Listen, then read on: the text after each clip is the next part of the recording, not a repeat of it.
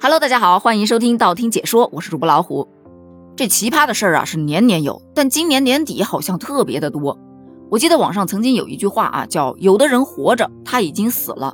这句话本来的意思是说，有的人活在这世上，但是他不干正事儿，坑蒙拐骗、烧杀抢掠、非法占有等等的，形容这一类人，你可以这么说。但是后来呢，有了一个延伸的意思，就说在即将发生糟糕事情的一刻，他活着，但是他已经死了。就有点像形容社死的那个意思，但不管是原意还是现在延伸出来的这个意思，都是一种指代。但没想到今天的这一则新闻直接把它变成了一个事实。这指的是最近有一名女子叫小鹿，明明本人活得好好的，结果却发现自己在网上已经被死亡了。在不久前，她的一个朋友在网上去闲逛，逛到了一个网络祭扫平台。说到这个网络祭扫平台呀。因为大家现在都在推崇绿色、健康、文明的祭祀方式，所以像这样的网络平台其实还挺多的。小鹿的朋友点到这个平台上面去一看，结果发现里面居然有小鹿的纪念馆，而且这纪念馆里面设施相当的完善，不仅有灵堂，还有网上墓园，里面全部都放着小鹿的头像。另外，他还特别有人性化的设定了死者的音容笑貌模块。当他点到模块里去一看，里面有十张小鹿的生活照。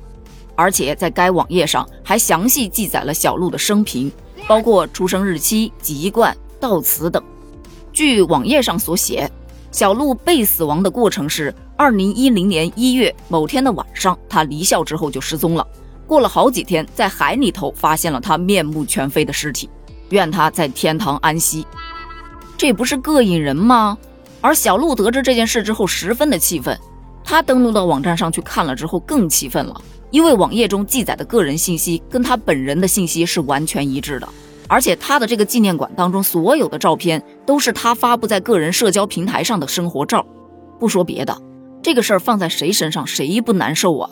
对于咱们向来比较喜欢讨吉祥的人来说，这个事儿他真的太晦气了，而且明显这个行为就是故意为之，这比那种把你的电话号码改成了修下水道的要狠多了。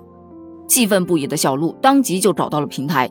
而平台却说，因为这个纪念馆设立于多年之前，当时还没有实行实名制登记，所以只能找到设立用户的 IP 地址以及昵称、登录名，没有办法提供他的真实姓名、地址、电话等信息。换句话说的意思就是，根本找不到是谁干的。但这个事儿绝对不能就这样过去，如果放过了，有一就还会再有二。所以小鹿就起诉了这家网络平台，而法院在审理的过程当中就认为。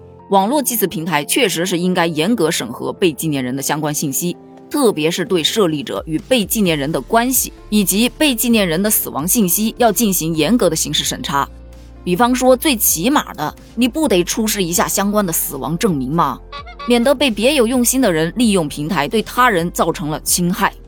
而很显然，该平台是没有履行到这种审核责任的，所以该平台必须要承担侵权的责任。但是这件事儿却给了我们很多的思考。有人说，这其实是一种变相的网络暴力。这种情况如果不惩治的话，只会愈演愈烈。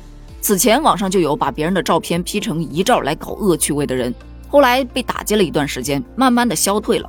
但这个明显比 P 遗照更狠。很多网友也是呼吁，你不能只让网络平台去承担责任，也应该报警，找到那个帮他建档案的黑手。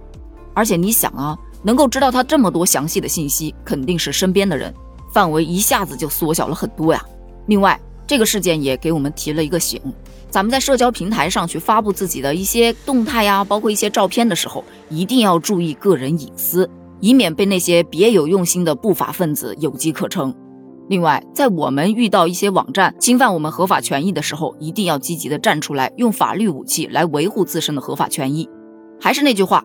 网络平台并非法外之地，守护网络空间的良好生态是每个公民肩负的法律责任和义务。对此，你又是怎么看的呢？欢迎在评论区留言哦！评论区见。